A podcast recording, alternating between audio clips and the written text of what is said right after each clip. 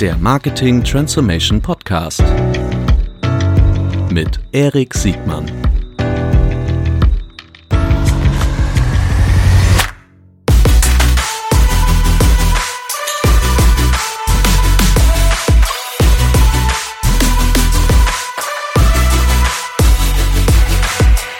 Herzlich willkommen zu einer neuen Folge des Marketing Transformation Podcasts. Heute mit Jens Hilbrand. Herzlich willkommen. Ja, hallo Erik. Vielen Dank, dass ich da sein darf. Du bist ein Unternehmer, ein, äh, ein Kind des E-Commerces, äh, der ja, fast der ersten Stunde, äh, kann man sagen. Wir wollen heute über CRM sprechen. Wir haben ja schon ein paar Mal über CRM hier in diesem Podcast gesprochen. Das ist eine der aus meiner Sicht wichtigsten Disziplinen. Wir wollen heute eine andere Perspektive drauf nehmen. Wir wollen das Thema äh, gerade auch CRM aus Sicht der, der großen Plattform, also der Anbieterplattform, der Lösungsanbieter äh, ähm, betrachten, also Stichwort Salesforce, Oracle, Adobe, äh, vielleicht auch SAP etc. Wir wollen darüber sprechen, was für Herausforderungen gerade auch größere Organisationen mit, äh, mit dem Auf- und Umrüsten ihrer, ihrer Systeme und Lösungen haben, was da für Do's and Don'ts gibt und äh, auch über Beispiele, positive wie auch vielleicht negative Beispiele sprechen ähm, die es im Markt gibt und wie man die aus einer Advertiser-Perspektive verhindern kann. Macht das so für dich Sinn, so als kurze Agenda? Klingt super. Sehr gut, ich hätte gehofft, dass du das sagen würdest. und äh, fangen wir kurz mit der deiner Vorstellung und der Vorstellung deines Unternehmens an. Ja, also nochmal Hallo. Ähm, ich bin Jens Hilbrands. Ähm, ist mir super, dass ich da sein darf. Habe mich tierisch gefreut, dass ich, ich, bei dir heute Gast sein darf. Ja, äh, vielleicht kurz mal Worte zu mir. Ich bin, bin Jens Hilbrands. Ähm, ich bin, genau wie du gesagt hast, im E-Commerce schon seit einigen Jahren unterwegs. Du hast die ähm, harte Schule gemacht, ne? Du ja, hast ganz genau. Otto, wie so viele in Hamburg. Genau, ich war bei Otto, ähm, habe davor Informatik studiert, bin also eher ein Techie wenn man so will, aber habe dann auch das Handeln gelernt Und bei was Otto. ordentliches gelernt. Ja, so ist das. Und ähm, ja, habe bei Otto ähm, für Discount24 E-Commerce geleitet, ähm, drei, vier Jahre war das. Ähm, bin danach zu Yves Rocher, habe bei Yves Rocher als, als Head of E-Commerce für Zentraleuropa E-Commerce ähm, durchgeführt. Und 2008 habe ich mich dann mit meinem Partner selbstständig gemacht, mit dem Martin Beermann. Und wir haben das Thema E-Mail-Marketing am Anfang besetzt. Das war 2008 äh, immer noch, sagen wir mal, in den Kinderschuhen oder sagen wir mal, man hat immer noch Verbesserungspotenzial in E-Mail-Marketing gesehen. Wie ist das jetzt? Ja, absolut. Also 2008 hat dann jeder erstmal gefragt, naja, seid ihr die Spammer?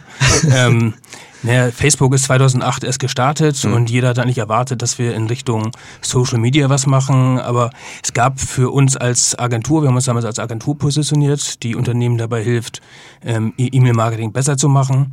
Ähm, es gab kaum Wettbewerb. So, mhm. Und da haben wir dann einfach unsere Chance gesehen und 2008 auch entsprechend die Agentur, die Netnomics, aufgebaut und sind da mittlerweile entsprechend gut unterwegs. Es gibt ja vermutlich auch einen Grund, warum E-Mail-Marketing ähm ich will nicht sagen stiefmütterlich behandelt wird, aber ich glaube, wie viele CRM-lastigen Disziplinen ist das ja etwas, wo man ja selten sagt, oh, da ist jetzt zu viel Fokus drauf. Ähm, und vermutlich hat sich das im damaligen Dienstleisterumfeld genauso wiedergespiegelt. Ne? War naja, es waren häufig ähm, Inhouse wurde es betrieben, ähm, mhm. es gab kaum extern. Budgets sind eigentlich eher gesteckt worden in Richtung SEA, SEO, Advertising, Display mhm. ähm, und weniger im, im, im Bereich E-Mail-Marketing. Aber wenn man sich mal anguckt, wie viel Umsatz ähm, damals, aber auch heute, sage ich mal, noch in dem Kanal steckt, mhm. ähm, dann sind das schon auch 20, 30 Prozent ähm, ähm, Umsatzanteile, die man, die man dort sieht. Und das ist ein Kanal, der nach wie vor total relevant und, und wichtig ist. Ja. ja. Da werden ja auch immer noch ähm, wirklich bedeutende Marktanteile immer noch verteidigt oder auch gewonnen in ja. dieser, in überall nicht nur im E-Mail-Marketing, das, äh, wir wissen ja alles irgendwie, das ist nicht nur das, das E-Mail, das ist sicherlich noch immer einer der, der häufig schon totgesagten äh, Medien und Methoden, aber es ist ja immer noch sehr, sehr, sehr, sehr stabil bis vermutlich auch noch wachsend. Ich weiß nicht, gibt es da Marktzahlen zu? Ja, also die, die Anzahl der, der, der Postfächer wächst weiterhin von Jahr mhm. zu Jahr. Ähm, ich glaube, was die große Herausforderung ist, ähm, das wird auch jeder selbst erleben, ähm, dass das Thema Werbenachrichten, so wie sie halt Anfang der 2000, 2008 auch, auch generiert worden sind, dass das mehr und mehr zurückgeht und dass es mehr ähm, in Richtung ähm, verhaltensbasierte Nachrichten geht, ähm, eher transaktionale Nachrichten ähm, mhm. auf den Punkt mit hoher Relevanz mhm. und das ist heute die Herausforderung, glaube ich, auch für viele.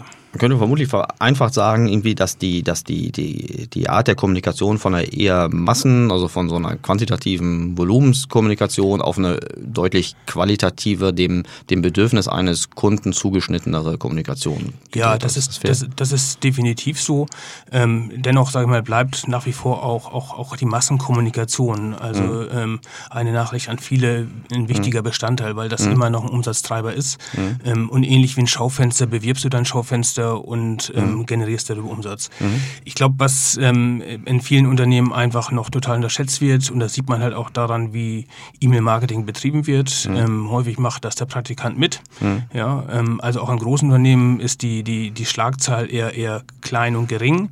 Ähm, sodass dass eigentlich der um, das Umsatzvolumen eigentlich vernachlässigt wird. Mhm. Ja, das liegt sicherlich auch daran, dass E-Mail-Marketing kaum Kosten verursacht. Mhm. Ja, ähm, wenn ich mir angucke, dass das ein Display-Advertising oder auch, auch ein ähm, äh, Facebook-Advertising, was weiß ich, mhm. ähm, einfach Media kostet und im mhm. E-Mail-Marketing hast du diese Kosten einfach nicht. Mhm. Und deswegen wird das irgendwo mitgemacht, ähm, aber generiert natürlich auch, ein, auch einen Riesenumsatz. Das ist natürlich auch eine, eine also ich glaube, wir werden gleich auch noch mal kurz über die über die aktuelle Bedeutung von CRM äh, sprechen und warum Unternehmen da so ja. unterschiedlich mit umgehen. Ja, ähm, kurz nochmal vielleicht für diejenigen, die euch noch nicht kennen, nochmal mhm. zur Einordnung. Ihr seid hier ein in Hamburg beheimatetes Unternehmen. Ihr macht jetzt nicht mehr nur noch die die E-Mail-Marketing-Kommunikation, sondern beschreibt euch mal kurz. Ja, also ähm, wir, 2008 genau haben wir eher so E-Mail-Marketing-Kommunikation mhm. ähm, verbessert, optimiert für Kunden, meist unter Performance-Gesichtspunkten. Das heißt durch durch Layout-Tests, AB-Testing, ähm, Automations, die wir getestet haben, mhm. entsprechend für den Kunden mehr Umsatz generiert und geholt. Mhm. Ähm, mit, mit Eintritt ähm, von großen Playern wie, wie Salesforce, Adobe, ähm, SAP in diese ganzen ähm, CRM-Kontext. Ähm, die meisten haben nämlich E-Mail-Marketing-Lösungen ähm, aufgekauft. Du mhm. Salesforce beispielsweise Exact Target übernommen. Mhm. Ähm, äh, Teradata hat sich an eCircle versucht, ähm, die heute im Maps sind. Mhm. die Deutsche Post hat Optivo seinerzeit gekauft, mhm. die heute Epi-Server sind, auch noch einen anderen Kontext jetzt mittlerweile wieder haben. Oder aber auch, auch Neolane, die dann zu Adobe gegangen gegangen mhm. sind und wo es dann heute die Adobe Campaign gibt. Mhm. Also man sieht, zu dem Zeitpunkt haben wir uns dann auch entschieden, eine Transformation einzuleiten mhm. und weg von der, ja, sag mal, von der, von der klassischen eher Design-E-Mail-Agentur eher mhm. hin zum, zum, zum kompetenten CRM-Berater mhm. ähm, zu gehen und der heute auch technische Implementierung macht, ähm, Konzepte für die Kunden entwickelt ähm, und entsprechend berät auf diesen Systemen. Wir mhm. sind nach wie vor agnostisch unterwegs, das heißt mhm. plattformunabhängig. Ähm, aber wir sehen halt am Markt, dass es eine riesige Konzentration gibt, ähm, allen voran mit Salesforce und ich würde mal schätzen, so 65, 70 Prozent unserer Kunden setzen heute Salesforce ein. Mhm, das ist eine ganz interessante Evolution, ne? dass irgendwie früher so der, der Solitär, irgendwie das, der, der ISP, also der E-Mail Service Provider, also der im Grunde das, was er, wofür er mal erfunden wurde, das gut gemacht hat, ne? Listen bedient, Kampagnen gefahren, äh, den Opt-in, Opt-out-Prozess irgendwie sauber gemacht und später wurden die dann immer besser, dass sie dann auch irgendwie verhaltensbasierte Informationen ja. auf ihrer Insel besser machen konnten. Aber heute will man ja auch die Verknüpfung in Kundensegmente, in, in, in Warengruppen, in alle möglichen eher aus dem rückwärtigen System kommenden Informationen das Zusammenspielen. Ja, das ist genau. der, vermutlich einer der Gründe der Siegeszüge der, der Plattform. Ja, also das, das sieht man auf jeden Fall. Genau, vorher waren das eher alles listenbasierend. Und wenn mhm. ich es ein bisschen technischer werde, ist es so, dass es halt vorher in den Systemen manchmal halt eine Liste war. Mhm. Das ist vergleichbar mit, mit einer Excel-Liste, wo, ähm, wo es dann manchmal äh, Kunden gab, die hatten dann 100 bis 150 Felder hinten dran. Also es war wenig jetzt ähm, über ein Datenmodell kommt, über, über eine, eine, eine Datenplattform kommt, ähm, Anwendungsfälle zu generieren, die vielleicht ein bisschen anders sind. Mhm. So, und genau das ist ist, ist der Riesenvorteil der Plattform, ähm, was sie mitbringen. Und genau, du kannst halt ähm, nicht nur Daten anreichern, Daten sammeln, ähm, kannst es auch entsprechend über diese Plattform orchestrieren. Die ich glaube, das Schöne ist hier in diesem Podcast ist, wir zwei müssen uns nicht gegenseitig überzeugen, wie, wie wichtig CRM ist. Also wie, dass es immer noch umsatzrelevant ist, dass es natürlich hochgradig deckungsbeitragsrelevant ja. ist, dass es zur, ähm, nicht nur zur Kundenbindung, sondern auch äh, in den Onboarding-Prozess, also zur Kundengewinnung immer noch ein ganz wichtiger Bestandteil ist. Und wir sind vermutlich uns auch einig, dass die, was wir schon am Anfang des Gesprächs hatten, dass die dass der Fokus beim, sagen wir mal, im Durchschnitt der, der, der, der Unternehmen, je nachdem welcher Herkunft äh, sie sind, ob sie schon Direct-to-Consumer-Erfahrung haben, mhm. praktisch schon mit Direktmarketing-Logiken groß geworden sind oder ob sie vielleicht eher Migranten in der Direct-to-Consumer-Welt sind und so mal den Endkundenkontakt noch gar nicht so richtig gelernt ja. haben, aber dass dieser Fokus noch nicht ausreichend groß ist im Verhältnis zu den ja. Chancen und Risiken ja. in diesem Bereich sind. Ist das besser geworden dadurch, dass das jetzt nicht, äh, das war ja schon immer so ein prozessual-technologisch herausforderndes, äh, eine herausfordernde Disziplin. Ne? Wenn du viele Sachen ja mehr oder weniger ohne große Prozessintegration in deine Advertiser- oder E-Commerce-Welt machen konntest, ähm, ist E-Mail, dadurch, dass es ja mit, mit mindestens mit Kunden zu tun hat, ähm, schon immer herausgefordert gewesen, wirklich auch prozessual sauber äh, zu sein. Durch den Einstieg der der, der großen Plattformanbieter aller Salesforce, Oracle, Adobe und vielleicht auch SAP, ähm, ist das Thema, hat das Thema ja auch eine andere Attention gekriegt. Ne? Das, äh, ich weiß nicht gar nicht, ist das ein Push oder ein Pull? Ist das wirklich, hast du das Gefühl, das war wirklich damals nachfragegetrieben, dass die Kunden gesagt haben, oh, ich möchte jetzt aber wirklich aber alles aus einer Hand haben? Oder ist das nicht vielleicht auch ein Push gewesen, dass äh, die großen Plattformanbieter sehr viel Education gemacht haben? Das machen ja nicht nur die Großen, das macht ja zum Beispiel eine Cross-Engage, jetzt um ein Beispiel aus der Folge ja. 24 zu nennen von Manuel Hinz. Ähm, die, die tun ja auch viel für die Markt-Education. Was ist deine Sicht darauf? Ja, ich glaube schon, schon, ähm, also dass das Thema auch, auch in, in, den Jahren davor schon immer da war, aber halt nicht präsent. Und ich glaube mhm. auch in, im, im, Management einfach nicht so präsent, wie es jetzt ist. Ich glaube, mhm. die großen Anbieter ähm, haben, haben, haben diesen Markt auch, auch bereitet und auch im Cross-Engage mit den Heroes of CRM mhm. haben auch eine super Plattform geschaffen ähm, im letzten Jahr und in diesem Jahr wieder, sage ich mal, ähm, entsprechend, sage ich mal, das Thema CRM nochmal so pushen. Ich glaube, dass, dass es insgesamt ähm, die, die Anbieter wie Salesforce, ähm, Adobe das Thema CM und kundenzentrierte Kommunikation schon sehr stark auch in den Fokus gelegt haben und damit auch, sagen wir mal, bei den, bei den, beim Management entsprechend ähm, platziert haben. Mhm. Also, also von daher sage ich mal, ist das, ist das schon auch so, dass das gepusht wurde. Mhm. Die ähm so in meiner Wahrnehmung ist der, der Player, der momentan die meiste Aufmerksamkeit äh, auf sich zieht, aber auch den ich am, in meinem Geschäft am häufigsten in Implementierungssituationen oder in Konzeptsituationen ja. sehe, ist Salesforce. Ja. Salesforce ist ja nicht, also Salesforce hat ja eine, so, eine, so eine eigene Historie, die kommen ja aus meiner Wahrnehmung so aus dem, wie der Name schon sagt, aus dem sehr vertrieblichen, äh, eher B2B-orientierten äh, CRM-Geschäft und sind jetzt zu einem Universalisten äh, ja. geworden. Ja. Ähm, ihr seid starker Salesforce-Partner, glaube ich. Ähm, mhm. Tun die tun die viel, um den Markt wirklich auch dort zu erschließen, wo er jetzt, wo jetzt nicht wirklich natürlicherweise ähm, Kunden zu Salesforce sich orientieren würden. Also ich meine jetzt zum Beispiel so dem, dem B2C-Markt. Äh, ja. Wie ist so deine Wahrnehmung? Also ähm, ich glaube, wenn man ähm, Salesforce ähm, einmal genau unter die Lupe nimmt, ähm, muss man vielleicht erstmal so ein Stück weit auch, auch, auch, auch differenzieren. Also wenn ich das jetzt nur in Richtung E-Mail-Marketing-Lösung nehme, so mhm. wie die Welt vielleicht vor zehn Jahren war, mhm. ähm, ähm, dann äh, spiele ich vielleicht zu kurz, ähm, mhm. weil Salesforce ist eine Plattform mhm. ähm, und eben halt nicht nur ein CRM. Ähm, also mit Salesforce kannst du Apps entwickeln, mhm. ähm, du kannst Vertriebsprozesse äh, äh, dynamisch gestalten ähm, und auch einfach gestalten. Du kannst ähm, entsprechend Daten anbieten einbinden, Verhaltensmuster erfassen mhm. und so weiter und so fort. Also schon eine relativ komplexe Anwendung. Mhm. Genau, der es kommt aus dem, aus dem, aus dem B2B-Umfeld mhm. und hat sich mehr in Richtung B2C entwickelt. Mhm. Ähm, aber was ich einfach spannend finde, also wir selber nutzen auch Salesforce zum Beispiel mhm. als Agentur. Und das, unser Geschäft ist jetzt ein B2B-Geschäft. Mhm. Also von daher könnte man sagen, ja, These ist richtig, ist ja eher B2B. Ja. Ähm, aber wir nutzen das eben halt auch als Plattform. Wir erfassen unsere Projekte mit Salesforce. Wir mhm. machen Time-Tracking. Ähm, wir machen Kampagnen ähm, an, an unsere Kunden, ähm, E-Mail, CRM-Kampagnen unsere Kunden. Mhm. Ähm, das orchestrieren wir auch alles über, über die, die Salesforce-Lösung. Also ich glaube, das macht auf jeden Fall Sinn, wenn man über Salesforce spricht, sich mehr mit dem, mit dem Universum Salesforce auseinanderzusetzen mhm. und eben halt nicht nur vielleicht zu gucken, was kann denn das in der Marketing-Lösung ähm, mhm. äh, und wie kann sie mich unterstützen unterstützen? Also die, ähm, also dass ihr so eine Plattform beherrscht, äh, das äh, Das macht mir Mut. Ja. Die, äh, ihr seid ja auch vom Fach.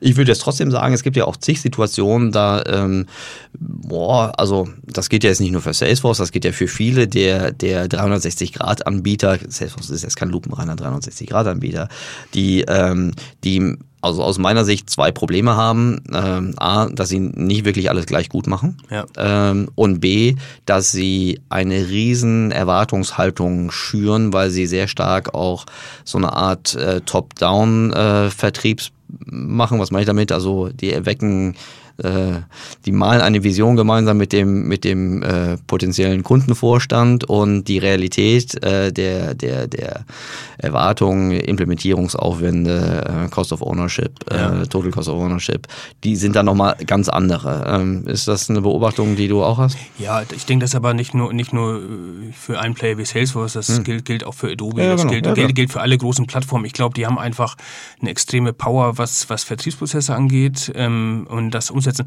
Das ähm, so lernt natürlich auch der Markt. Ähm, mhm. Du hast natürlich schon recht, was das Thema Erwartungsmanagement angeht, Erwartungshaltung.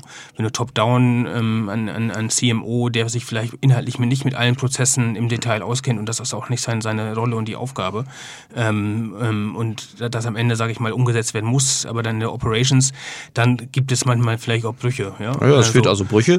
Ich würde sagen, es führt auch dazu, dass es manchmal auch Investitionsruinen gibt, wo dann sich Frustrierte rumlaufen laufen, die sagen, oh, das System, egal welches System das ja. war, das war zu groß, das war zu schwer, die haben es nicht zum Laufen gekriegt. Ja, ich Wobei denk, wir wissen, dass es vermutlich gar nicht nur die, das, der Fehler des, des Anbieters nee, ist. Nee, genau. Das ist häufig nicht das, der, der Fehler des Anbieters, weil die Plattform an für sich ist, ist eine äh, super Plattform, ähm, die alles kann. Es geht dann eher vielleicht darum, genau Erwartungsmanagement. Mhm. Ähm, und wo häufig der Fehler vielleicht gemacht wird, ist, dass, dass ähm, gedacht wird, ich, ich kaufe diese Lösung, ich lizenziere eine Lösung mhm. und dann ähm, kommt das wie, wie Heilsbringer vom Himmel und, und alles geht automatisch und von alleine. Mhm. Und das ist eben halt nicht der, nicht der Fall. So ist, das, ist, das, Entschuldigung, ist das eine der größten Herausforderungen? Ist es. Also mhm. def definitiv. Ähm, du musst, aber es gilt auch für alle Plattformen. Du musst entsprechend Personal haben, die ähm, die Lösung orchestrieren, implementieren. Du musst ja natürlich, und das ist auch häufig, häufig ein, ein, ein Fehler, der gemacht wird, ähm, nicht einfach nur auf die Lösung gucken, du musst natürlich vorher auch Gedanken machen, was willst du eigentlich tun? ja, ähm, und das passiert auch, auch, häufig eben halt nicht. Und das erschreckt uns halt auch. Wir versuchen dann auch entsprechend gegenzusteuern. Ähm, aber das sind Dinge, sage ich mal, die du natürlich vorher auch erstmal evaluieren musst, bevor du dir eine Lösung anguckst. Ja, wie gehst du da vor? Weil das ist ja, du willst auch nicht der Spielverderber sein, ne? In so einem Nein, aber ich kann natürlich aus Oder vielleicht bist du der Spielverderber. Ja, manchmal lieber vielleicht am Anfang schon. als also, am Ende. Genau, also ich denke denk schon aus, aus der Erfahrung heraus berichten, ähm, wie, wie andere Projekte vielleicht gelaufen sind und dass man sich Sinn macht, vorher Gedanken zu machen, ähm, zu entwickeln und einen vernünftigen Partner mit an Bord zu nehmen, ähm, der entsprechend ähm, vielleicht auch in der Orchestrierung auch Erfahrung hat ja, mhm. und auch hinterher in der Bedienung, in der Nutzung des Systems. Mhm. Weil viele technischen Implementierungspartnern ähm, ist es halt so auch, dass sie eher das technisch implementieren wie nach Pflichtenheft mhm. und dann raus sind. Mhm. Ähm, bei uns ist es häufig so, wir bleiben halt längerfristig an Bord, ähm, machen ein Ramp-up für Kunden und sind dann entsprechend ähm, und orchestrieren auch bei einzelnen Kunden auch, auch den Marketingprozess und kennen das halt von der Anwendung und kennen auch die Fallstricke jeweils sehr gut. Mhm. Wenn du, wenn, wenn man jetzt mal so in, in, in mögliche Etappen oder in mögliche Fehlervermeidungsmuster gucken möchte, also was sind so die Schritte, die man sich ähm, vornehmen sollte? Das erste, hast du ja schon gesagt, ähm, was sind, was will ich eigentlich erreichen? Ja. ja. So, also weil die, die, die, die Makroebene, die dann geweckt wird, sagen wir, wir wollen auf jeden Fall kundenzentriert, ja. äh, 360 Grad in jeder Situation immer das richtige, die richtige Kommunikation so, im mh. richtigen Kanal, äh, mit der richtigen Botschaft äh, versehen. Ähm, dann kommst du an und sagst, okay, dann wirst du vermutlich am ersten Schritt irgendwie schon erstmal das Konzept machen und nicht erst, äh, nicht als erstes über einen Lösungsanbieter sprechen. Nee, genau. Also, also erstmal sich überlegen, was will ich tun. Auch, mhm. auch vielleicht auch in einzelnen Journeys zu denken, mhm. mit, mit welche Daten habe ich, wo kommen die Daten mhm. her. Das mhm. sind Dinge, sagen wir, die wir, die wir, die wir entsprechend evaluieren. Mhm. Ähm, und was ein wichtiger Punkt ist, ist Organisation. Also mhm. das ist dann der zweite Punkt eigentlich, ähm, die richtige Organisation zu haben. Ähm, und ich sagte ja vorhin, das E-Mail-Marketing-Thema ist früher von Praktikanten gemacht worden. Das wird heute auch teilweise noch von Praktikanten gemacht. Ja, und, und du kannst natürlich, also ich will jetzt nichts gegen Praktikanten sagen, aber du, du siehst schon, dass das einfach, da ist ein, ist ein Bruch, ja. Du musst da schon ein bisschen, ein bisschen mehr, mehr Manpower draufbringen. Und wenn ich bekannte Berliner Unternehmen nehme wie Zalando und die einfach eine riesen Mannschaft auch im, im mhm. CRM-Bereich haben, mhm. ja, dann ist das der große Unterschied, sage ich mhm. mal. Und du kannst auch so, so mächtige Lösungen, und das ist egal, ob du Best of Breed oder ob, ob du eine Plattform nimmst, kannst du nicht mit, mit einer One-Man-Show orchestrieren. Mhm. Also nicht in Richtung Erwartungshaltung, und das ist Erwartungsmanagement dann wieder, mhm. Ähm, das regelt sich alles von selber.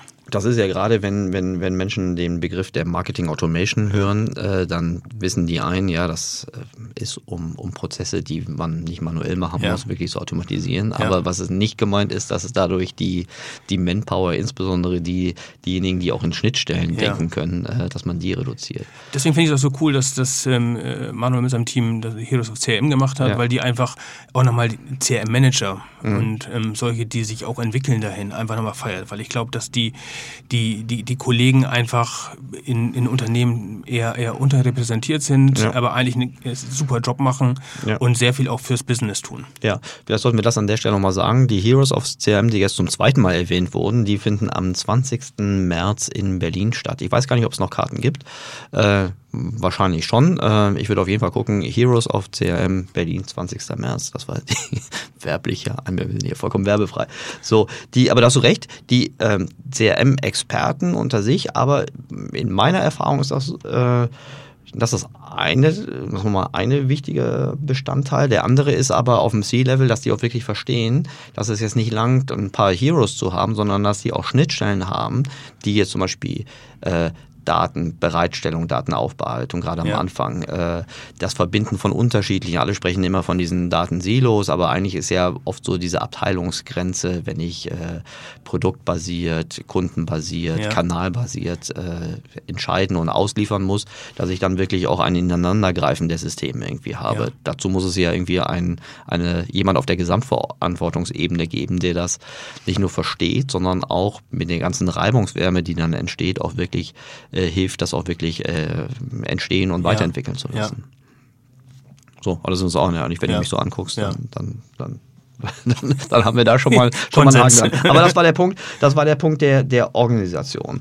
Dann, ähm, wie ist das, an welcher Stelle kann man schon quantitativ oder gar qualitativ bewerten? Also zum Beispiel ein Thema, was wir immer wieder kriegen. Ähm, äh, Segmentierung, da sagen, also Segmentierung von Zielgruppen, von Botschaften etc., da sagt irgendwie jeder, ja, das ist gut und ja. äh, viele wollen dann auch Personalisierung. Ja. Wir alle wissen irgendwie, der Schritt von der Segmentierung zur Personalisierung, der ist ungleich äh, herausfordernder, ja, vermutlich um Faktor 10, keine Ahnung, ich weiß nicht, was du schätzen würdest, wenngleich der potenzielle Uplift ähm, bei weitem nicht so hoch ist. Ähm, wie geht ihr an solche Fragestellungen Klar, also deswegen sage ich ja auch, also die, die, die, die reine Werbemaßnahme, der mhm. Newsletter, ähm, der ist nach wie vor ein mhm. starker Umsatztreiber. Mhm. Ähm, ich glaube, du musst gucken, ähm, das sehen wir halt auch immer, wenn du halt in Richtung eine, eine 1 zu 1 Kommunikation gehst und die vollumfänglich ist, dann musst du ja nicht nur die richtige Selektion machen, du musst auch den richtigen Inhalt entsprechend aussteuern. Mhm. Und ich glaube, das ähm, geht nur im transaktionalen Bereich, wo du halt auch ganz stark mhm. ähm, eine, eine hohe Relevanz und, mhm. und, und, Datenpunkte hast, die du verwenden kannst. Jetzt, wenn du sagst, okay, eher in Richtung Angebotssteuerung, dass wir dann eher in, in ein zu viele gehen, ähm, dass du halt ähm, eher wenige Klassen hast, weil das kannst du sonst nicht handeln. Mhm. Und das ist halt auch was, was dann manchmal eher versprochen wird. Das geht alles voll automatisch. Und ich glaube, das ist wichtig, einfach zu verstehen, dass man einfach ähm, sich da auf das Wesentliche auch fokussieren muss. Ja? Mhm. Und wie du sagst, halt, genau, weil die Komplexität erhöht sich dramatisch. Mhm. Ja? Und ähm, wenn du dann nicht die richtige Organisation hast, ähm, dann ist das zwar für uns als Agentur manchmal äh, super, weil dann haben wir entsprechend äh, gutes lange Geschäft, zu lange, ja, lange zu tun.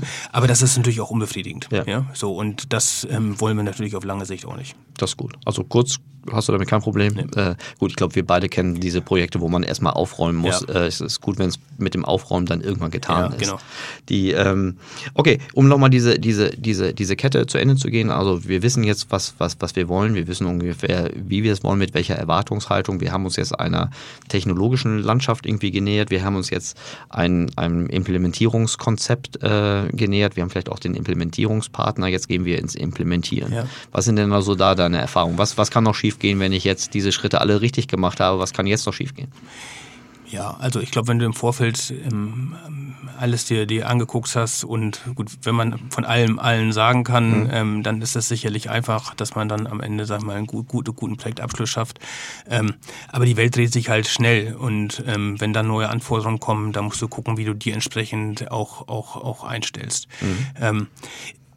Ich, ich glaube, am Ende geht es dann darum, einen Partner zu haben, mit dem man auf Augenhöhe zu diskutieren kann, sprechen mhm. kann, weil auch im Projekt, im Projektverlauf wirst du immer wieder feststellen, nee, wir müssen doch nicht nach links, sondern eher nach rechts und dass man agil genug ist, dann auch diesen Weg zu gehen und dann nicht mhm. an seinen alten Überlegungen festzuhalten, sondern dann entsprechend auch, auch vielleicht den Mut hat, den Weg dann trotzdem zu gehen und mhm. einen anderen Weg. So, auf so einem kritischen Pfad sehe ich dann immer wieder, was dann passiert ist, mh, es gibt irgendwie kritische Meilensteine und ja. äh, die Stimmung ist dann ja. im, im, Keller. Was dann passiert, ist meistens, dass dann irgendwie das Timing weiter wird, das Scoping wird kleiner und die Kosten werden höher. Ja. Ähm, erster Reflex von, ich würde sagen, dem Durchschnittsauftraggeber ist, ich tausche den Partner oder das Tool oder beides aus. Ähm, hast du das schon mal erlebt?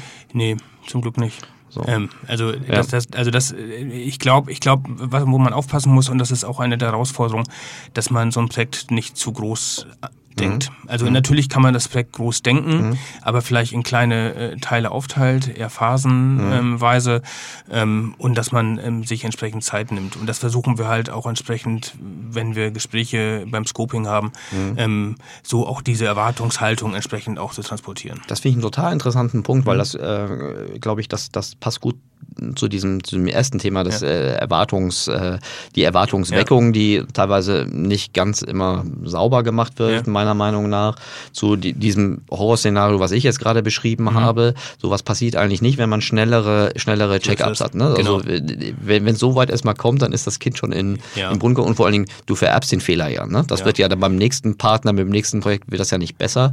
Ähm, du sagst auch eher, eher kleiner äh, schneiden und, und früher Check-ups machen ja. und Korrektur vornehmen. Das ist ja im Grunde auch das neue Manifesto. Äh, so ist das. das. ist ja vermutlich noch so ein Relikt der alten deutschen äh, Ingenieurskunst, dass man äh, lieber einmal groß und richtig macht, statt äh, viele kleine Dinge, die man danach auch korrigieren muss. Ja, ich habe meinen ersten Webshow, da hatten wir irgendwie ein Pflichtenheft von 200 Seiten oder so. Und mhm. das, das, da, das gibt es heute noch. Da, ja, wahrscheinlich gibt es das heute noch, aber wir versuchen das zu vermeiden. Also dann eher, ja. eher agil zu arbeiten, eher, sag mal, mhm. dann ähm, entsprechend in den kleinen Meilensteinen zu arbeiten. Mhm. Wie wirst du incentiviert als, als Partner jetzt von, von den, den relevanten großen Plattformen? Auch, auch äh, am Anfang kritisch, ähm, so, also du wirst ja vermutlich auch die Erwartungshaltung von deiner Seite, allein um dich selbst zu schützen ja. und deinen Kunden zu schützen, ja auch schon sehr, sehr deutlich machen. Bist du da immer ganz frei oder? Ja, also wir versuchen, also früher waren wir stärker agnostisch unterwegs, mhm. da waren wir dann eher, ähm, eher, eher unabhängig und der Unabhängigkeit geschuldet. Mhm. Ähm, mittlerweile positionieren wir uns schon sehr stark als, als Salesforce-Partner, weil wir dadurch auch ähm, ja, viel, viel in Richtung auch Weiterentwicklung ähm, mhm. vom, vom Partner erhalten. Ähm, wenn wir mit, mit in, in Kundenprojekte rein reinkommen, dann haben wir die manchmal nicht akquiriert, sondern der Partner akquiriert. Mhm. Und, ähm, und so gehen wir, gehen wir entsprechend, sage ich mal, dann auch vor. Mhm. Ja, also das ist äh, schon so, also eine, eine, eine, eine ähm, Provisionierung oder sowas in der Art, das ist eher nicht so häufig der Fall, sondern wir leben eher, mhm. und das ist halt unser, unser ähm, Kern, wir leben eher davon, halt ein gutes Projekt zu machen. Mhm. Und das ist eher eine Beratungsagenturleistung, die wir mhm. dann ähm, an, an den Mann, die Frau bringen. Das ist aber wirklich eine, eine, eine Inhalt, ein Inhalt inhaltlicher Austausch. Das heißt also, du könntest dann, also was zum Beispiel ein Learning, was ich irgendwie vor, vor ein paar Jahren hatte, ich glaube, vermutlich warst du sogar schuld, dass ich dies, oder ich habe es dir zu verdanken, dass ich dieses Learning hatte, war, dass du immer sagst, ja, was ja vollkommen klar ist, die, die Genese von Salesforce ist ja natürlich nicht die, die, die, die, die es gibt die Sales-Plattform, es gibt die Marketing-Plattform, die sind ja unanständig, ja. unanständig, die sind unabhängig voneinander gewachsen und man braucht ja sogar nochmal noch mal Piece of, of, of Technologie, äh, um diese, diese zwei Plattformen ja. zu verheiraten. Kannst du das vielleicht nochmal ein bisschen erläutern? Ja, also ähm, genau, also der Salesforce ähm, wächst wächst halt durch Zukäufe sehr stark mhm. auch. Ähm, wenn, du, wenn du überlegst, dass wir das Sales und Service Cloud ähm, immer im B2B-Bereich auch mhm. stärker gestartet haben. Ähm, die Marketing Cloud ist ein Produkt, das nannte sich vor Exact Target mhm. beispielsweise. Ähm, Salesforce hat aber auch andere Player wie Datarama oder, mhm. oder Tableau jetzt dazu gekauft. Also wächst sehr stark. Was ich an, an Salesforce beeindruckend finde, ist, ähm, wie sie das doch alles integrieren und wie schnell sie das integrieren und auch unter ein, ein, ein Dach, sodass es halt alles vom, vom, vom User Interface schon relativ ähnlich aussieht. Ähm, wenn wir jetzt mal gucken in Richtung Marketing Cloud und, und Sales Cloud, das sind zwei unterschiedliche Architekturen. Du brauchst einen Connector, genau, das ist äh, das, das Mittelstück sozusagen, was du ansprachst. Bin ich der Einzige, der das nicht wusste? Oder? Nee, ich glaube ich glaub, ich glaub schon, dass es, dass es das halt, das kannst du auch auf den Produktseiten nachlesen. Ähm, vielleicht vielleicht liest, so. li, li, liest, liest das keiner so, so inhaltlich. Aber du kannst natürlich sehr wohl ähm, die Daten schnell äh, synchronisieren und, und das funktioniert auch sehr, sehr gut. Das hast du ja bei anderen Anbietern auch im Zweifel. Ja? Das, ich würde sagen, das hast du bei allen Anbietern, weil es gibt ja keinen, der wirklich nativ irgendwie in Alles diese, mitbringt. so die, ähm, außer, außer vielleicht irgendwie so Best-in-Breed-Anbieter, die aber auch schon zum, zum Konnektieren erfunden wurden. Genau, ne? das ist ja eigentlich, die Ja. leben ja nur durch Ko- Konnektion. Ja, genau. Die, ähm, wir reden jetzt ganz viel von Salesforce. Ähm, es gibt ja noch die anderen. Ja. Also Oracle, das, in meiner Wahrnehmung gab es vor fünf, sechs Jahren noch eine Situation, da waren in dieser, in dieser eher Ja. ähm, Direct-to-Consumer-Welt, egal ob wir jetzt B2C oder B2B meinen, ähm, da war der Abstand zwischen Oracle und Salesforce noch kleiner. Ja, ich denke, dass ähm, also Responses war das Produkt, was, Mhm. was seinerzeit von, von Oracle akquiriert, akquiriert wurde. was damals, wenn ich das kurz einwerfen darf, ja total visionär war. Ja, ne? Also super. äh, für alle, die sich nicht mehr an Responses erinnern können, ähm, das war jemand, der, der drei Themen zusammengebracht hat. Ja. Die haben also E-Mail-Market, also ESP, also E-Mail-Service-Provider, ähm, dann haben sie Retargeting-Varianten und Social Media in einer Plattform verheiratet, was im Grunde ja die damals gäng- gängigen und ja fast abschließend äh, beschriebenen äh, Retention-Disziplinen Ja. irgendwie zusammengefasst haben. Und die wurden von denen geschluckt und seither haben sie an Bedeutung verloren. Ja, also ich denke, bei, bei Responses ist es so gewesen, ähm, die haben den Fokus an Zielkunden eher auf Top 500 weltweit gelegt. Ähm, und das war auch, auch deren, deren, deren, deren Schwerpunkt. Ähm, passte wahrscheinlich auch erstmal gut in, ins, ins Oracle-Umfeld. Aber in der Tat ist Oracle natürlich eher als technischer Anbieter und ich glaube, das Marketing-Thema zu positionieren fällt denen deutlich schwieriger. Für meine nordeuropäische Sicht ist das äh, ein, ein marktfähiges Produkt gewesen, was dann absorbiert wurde und jetzt mh, de facto nicht mehr existent auf dem Markt Also zu dem Zeitpunkt, als es akquiriert war, das absolut marktfähig Ja, und, und auch ein super Produkt. Bisschen teuer, ähm, aber das waren sie. alle. Ja gut, ich meine, lass uns nicht, über Geld sprechen, weil das ist Fall also nein, also das das das das ist sicherlich, sagen wir, von von der Leistungsfähigkeit ein super Produkt gewesen. Hm. Ja und ähm, ja, ähm, ich verstehe auch nicht, warum das so untergeht, untergegangen ist. Ähm, Meine These ist, die haben ihre B2B-DNA nie richtig abschütteln können und sind deshalb sein. in. Okay. Also Responses hat ja auch damals wahnsinnig gutes äh, Marketing gemacht. Also Total. wir waren, wir waren in San Francisco auf so einem Responses-Event, das war der Hammer. Ja, also auch, auch das dann zu erleben und, und ja, super, das war vergleichbar zu dem Zeitpunkt wirklich so, so, so Apple-Kommunikation. Also das war schon super. Ja, so ein bisschen wie Online-Marketing Rockstars, nur einfach Zeitmaschine ja, genau, zehn Jahre ja, nach vorne. Genau, ja, ja, Ja. vielleicht acht Jahre oder so. Ja, ja. Und äh, okay, dann ähm, die, die anderen äh, Kids im Anbieterpots, also äh, Adobe aus meiner Sicht, korrigiere mich, Adobe nie wirklich mit CRM warm geworden, Neolane aus meiner Sicht echt ein, also ein eher, wie soll ich jetzt sagen, ein unauffälliger, französischstämmiger äh, E-Mail-Anbieter. Ähm, ich kenne jetzt wenig Kunden, die wegen der CRM-Capabilities zur Adobe Marketing Cloud gewechselt sind. Ja, ich glaube, der große? Vorteil, der große Vorteil von, von Adobe ist sicher, du kannst es hier in den Keller stellen und hast dann alles im, im Haus. Ähm, ähm, das ist sicherlich, sage ich mal, eine Möglichkeit. Es gibt Firmen, die das, die das äh, eher favorisieren als eine Cloud. Ähm, also von daher, Mhm. sage ich mal, kann das ein, ein großer, großer Punkt sein. Ansonsten sehe ich Adobe im Augenblick auch eher weniger ähm, in, in, in, in, in Pitches. Ähm, und meist eher, wenn es CRM-Pitches, eher, ne? CRM-Pitches, eher, eher wenn es ähm, um andere Themen ja, geht, wie, wie äh, UX und so weiter. So, dann ein Thema irgendwie auch schon in meinem allerersten Podcast hier für die, für die OMR, äh, eine Frage äh, SAP und CRM. Also SAP und CRM, ja klar, äh, schon äh, klar, wenn, wenn Salesforce und Oracle B2B CRM haben, dann hat SAP natürlich auch äh, CRM. Dann durch die Akquisition von Hybris oder Hybris, ich weiß gar nicht, wie sie sagen, Hybris oder Hybris CRM, ähm, was aus dem E-Commerce kam. Wie sieht's denn da jetzt aus? Ja, ich denke, ich denke, ähm, also wir sehen schon SAP sehen wir häufiger, aber eher aus dem Grund, weil irgendwo schon mal eine SAP Also überall drin sind, ja. überall drin steht ähm, ähm, und, und dann wird auch auch gerne auf auf SAP zurückgegriffen. Ähm, ich, also ich glaube schon, dass mit denen noch mehr zu rechnen ist in der Zukunft. Mhm. Ähm, das ist so meine Prognose. Ähm, die sind relativ spät dazugekommen, so mhm. in dem ganzen CRM-Kontext, Marketing, mhm. Tech. Kontext, ich denke, die werden in den nächsten Jahren vielleicht relevant, aber die müssen noch einen ganz schönen Schritt gehen. Das ist die ewige Hoffnung, ist mir, ist mir selbst aufgefallen, als ich meine Notizen von vor einiger Zeit angeguckt habe.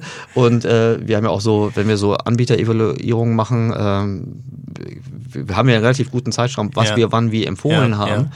Ja. Ähm, und man kann es ja auch sehen bei Forrester und, und Gardner, bei den, bei den Waves so.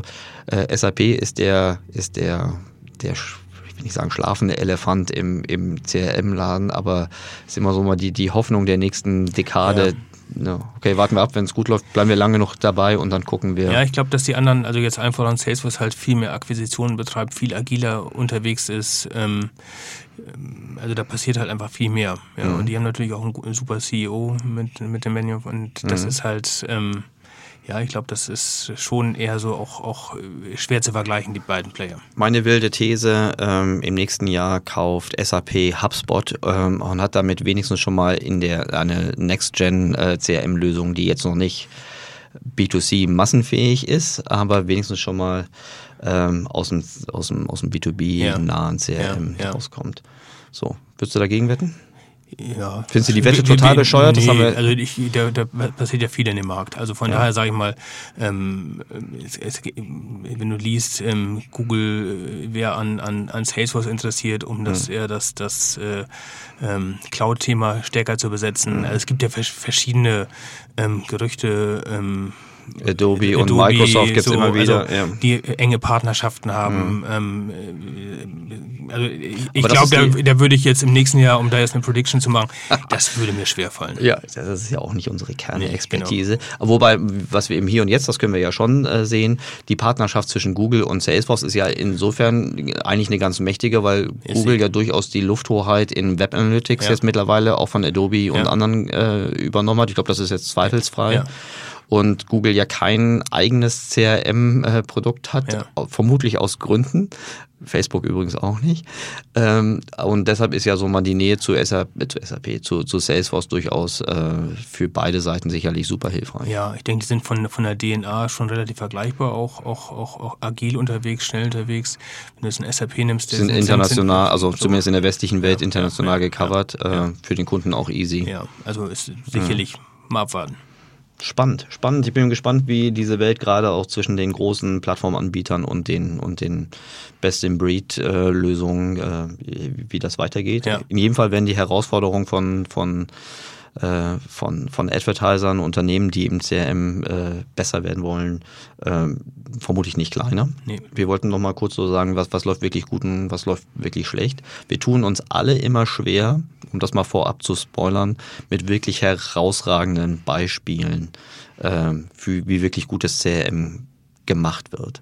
Ähm, am besten geben wir uns jetzt gar nicht die Mühe, irgendwie ein besonders gutes äh, Beispiel rauszunehmen. Lass uns doch mal überlegen, ähm, woran hakt es denn oder haben, was haben wir für plastische Beispiele, woran ja. es denn in der, in der Umsetzung auch wirklich hakt und was kann man daraus lernen? Ja, ich denke immer, wenn man besonders gute äh, Beispiele, dann ist das auch wieder in Richtung Erwartungsmanagement. Mhm. Ähm, ich ich glaube eher, das sind manchmal einfach die Basics auch und das sehen wir auch immer wieder in Projekten, ähm, dass die Basics einfach manchmal nicht, nicht funktionieren. Ja? Und bevor man sich Gedanken macht über eine, eine, eine riesige Vision, erstmal gucken, dass man die Basics aufräumt und damit, damit startet. Und die habe ich in der Regel auch selbst in der Hand als, als Advertiser. Das heißt, ja. da kann ich mich oder darf ich mich gar nicht rausreden mit irgendwelchen äh, Restriktionen, sondern da muss ich meine eigenen, meine Organisation, meine Prozesse im Wesentlichen sauber ja, haben. Ja, und da, da, da kann auch jeder, da hat auch jeder selbst eigene Erfahrungen, eigenen Leib äh, mhm. äh, erfahren.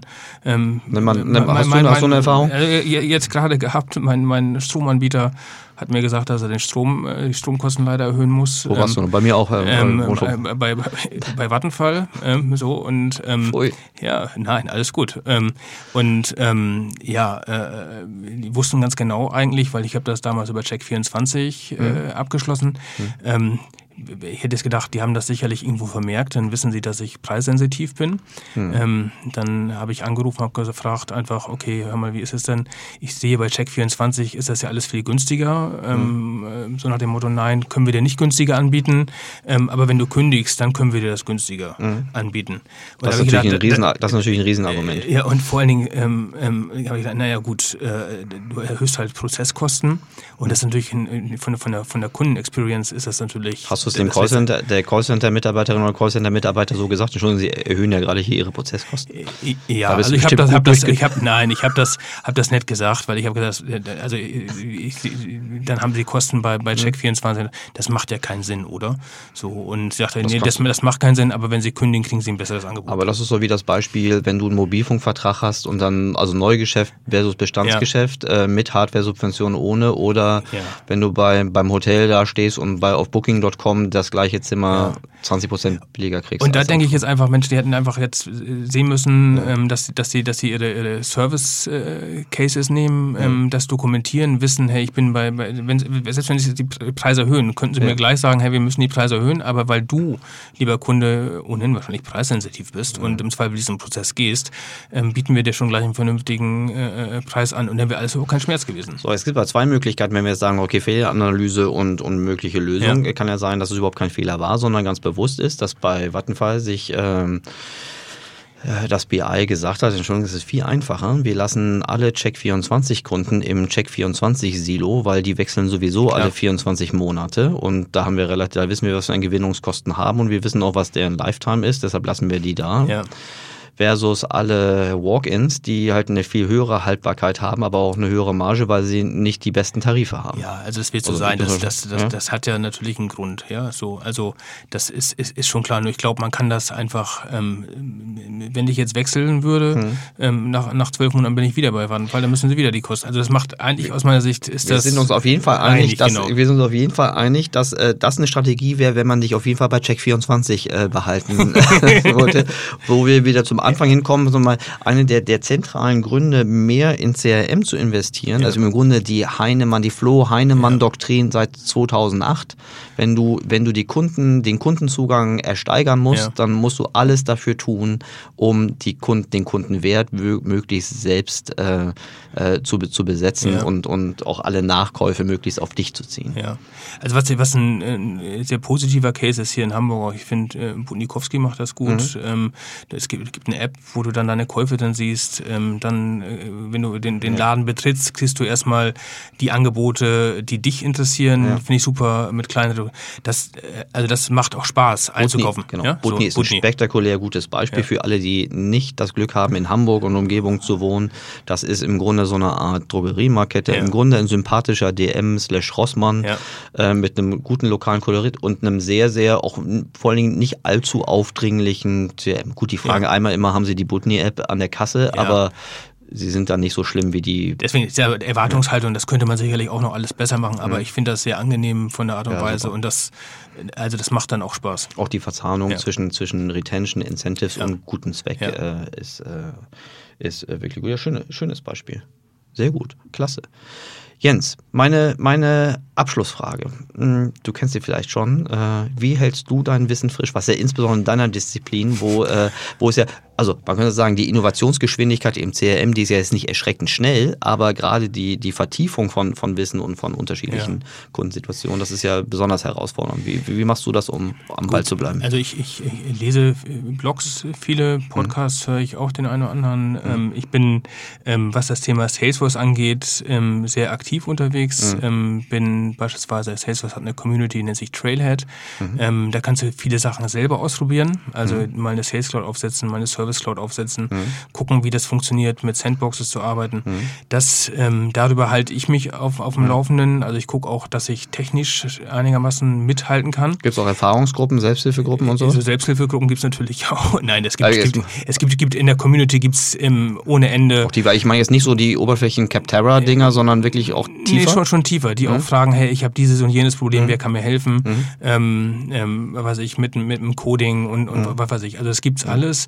Das ist echt stark. Mhm. Und ähm, äh, da halte ich mich relativ stark auf dem Laufen. Es gibt einen Blog, das nennt sich Salesforce Band zum Beispiel aus, aus UK.